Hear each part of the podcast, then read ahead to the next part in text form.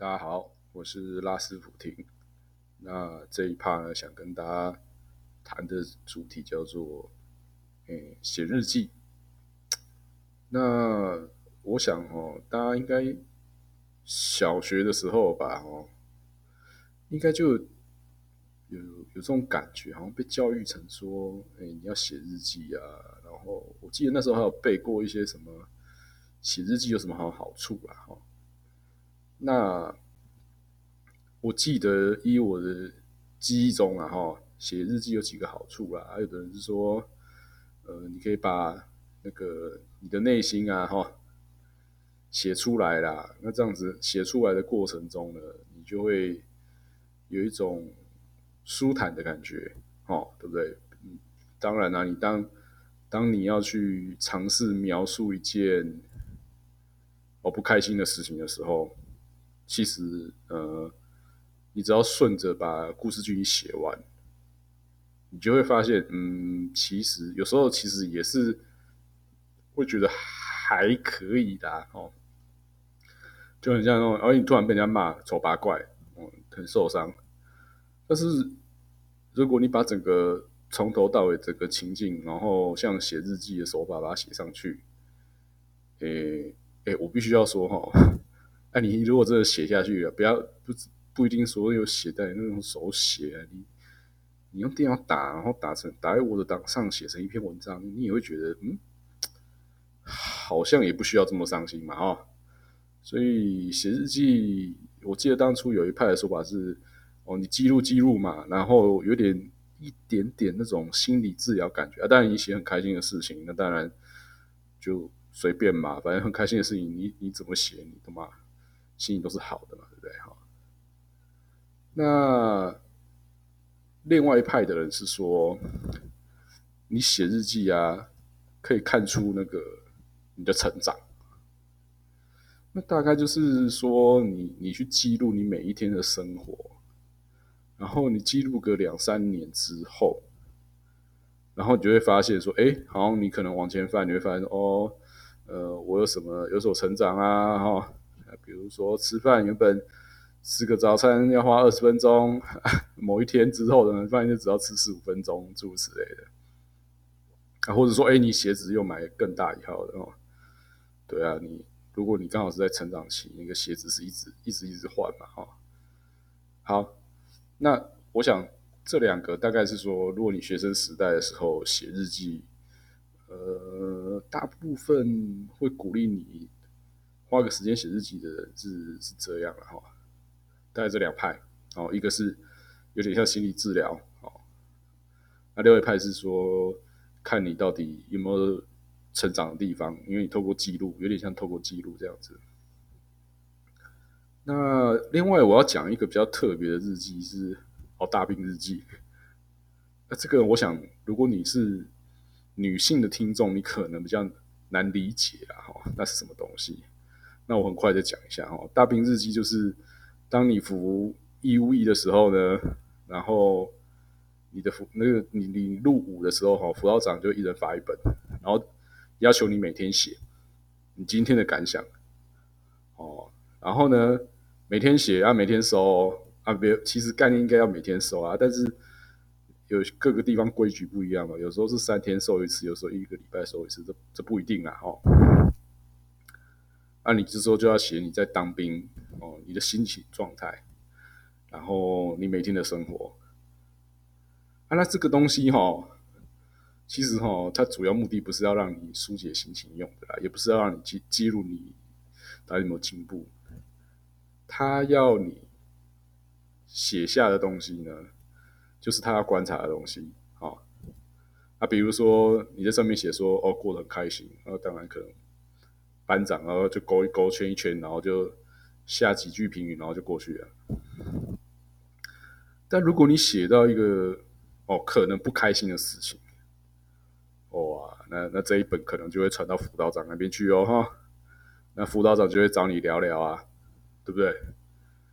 那如果你写到一些比较奇怪，看到一些奇怪的观察现象啊，我今天不要讲说是呃。什么弊端或什么，不要讲那个嘛，你就光是只要讲说，哎，你看到有什么奇奇妙的体验啊，或是感到恐惧的东西啊，对不对？那士官长就会找你聊聊。当你你那本大兵日记被收去改，然后又发回来，那大概那个时候，反正就会有一群某个单位，只要你写出一些异常的东西，某个单位的人就会找你去聊聊。哦，那这是大兵日记的作用啊啊。但如果我要比较黑心的想法，就是说它一个作用啊。如果你在大兵日记上一切都写很好很好很好，日子很棒很棒很棒。那如果不小心出了什么问题，那就是你自己的问题哦。大兵日记就是一个，就是一个铁证哦。所以，呃，大兵日记虽然 虽然名为日记，但是，诶，我觉得它比较没有那些这么纯粹的用途嘞哈。它比较像是个工具，或是一种某种程度上的武器了哈。那。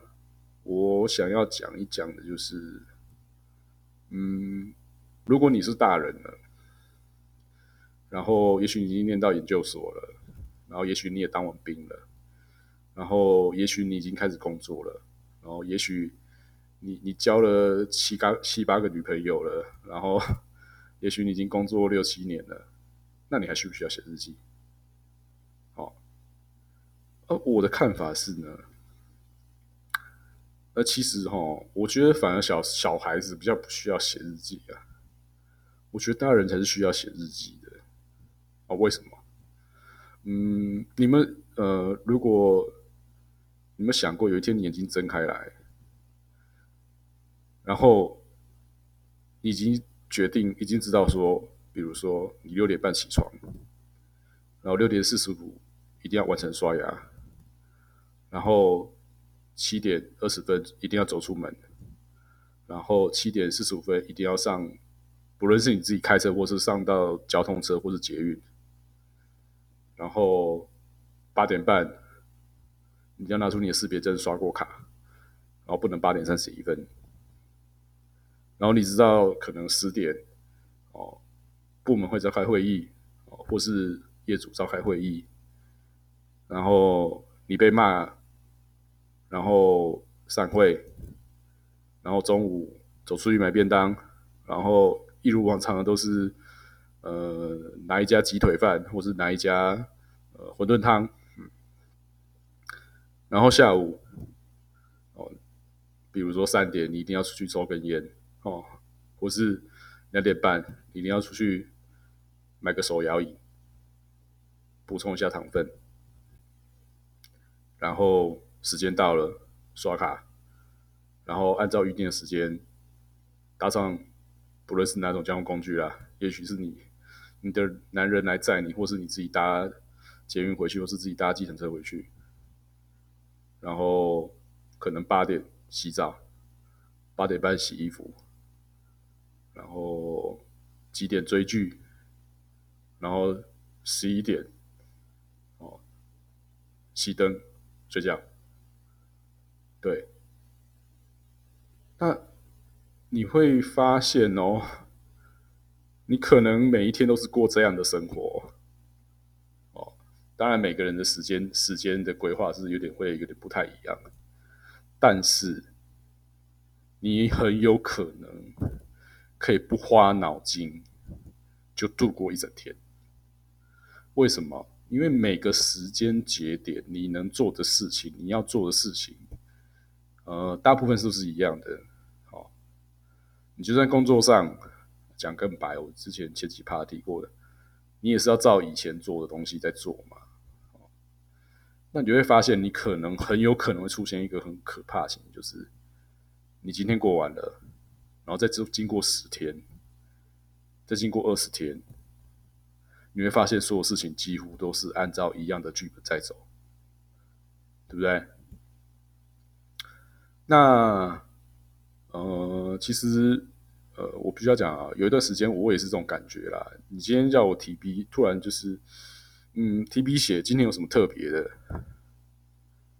你可能可能勉强挤出一个，可能是哦，今天捷运可能稍微误点一分钟吧，哦，或是某一台公车可能今天人稍微多一点，没坐到位置，那就这样。啊，或是今天鸡腿便当从卤的变成炸的，就这样一些，其实跟你本质、跟你的内心成长，呃，完全没有关系的改变，甚至是非常微小的改变，连写成电影剧本，或是电视剧本，或是台湾连续剧那种拔辣桥段，都不值得一提的改变，对不对？那我想说，那。你如果把这一切写成日记，你会变成什么？你会很像用影印机印出来的，啊，每一页都一样哦，对不对？那你会不会觉得这是很恐怖的？时间不断推移，哦，但是你所做的事情几乎是一样的。那你坦白对于自我成长这件事情呢，也几乎是零。那唯一可能改变的，可能是你的腰围，可能是你的脸上的细纹变多，腰围变大，然后脸部细纹变多，诸如此类的。那所以我就要回过头来讲哦，那为什么我会觉得大人会比较需要写日记？因为你每天写的时候，你就等于会强迫自己去回想，我今天到底做了些什么事情，或是今天我看到什么事情，对不对？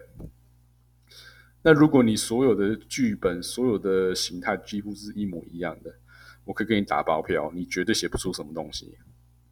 你可能稍微看一下，说：“哎，看，跟昨天一模一样，对不对？”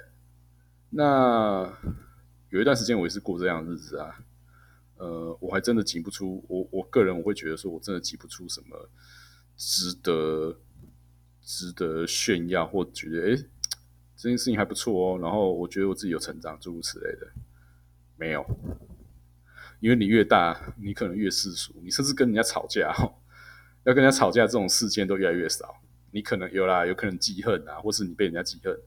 但是他不会像那种你年轻的时候，大家就直接大吵大骂，然后兄弟或者是你的姐妹跳出来帮你力挺互轰这样子交火，直接交火没有，在大人世界就没有了，这些事情就会静悄悄的。那呃，我们说嘛，你要先知道自己哪里不对劲，你才会有所改进嘛。那分享一下我个人经验好了啦，我自己是。原本是没有写日记的习惯，那后来工作一段时间，然后去留学了哦。那当踏上俄罗斯哦，从海关走出来那一瞬间，我就决定说，我一定要好好记下每一天的感觉。然后干，从第一天第一刻开始就跟俄罗斯人开始吵架，而且。他妈每天吵的题目都是不一样的，啊，每天遇到的事件都是不一样的。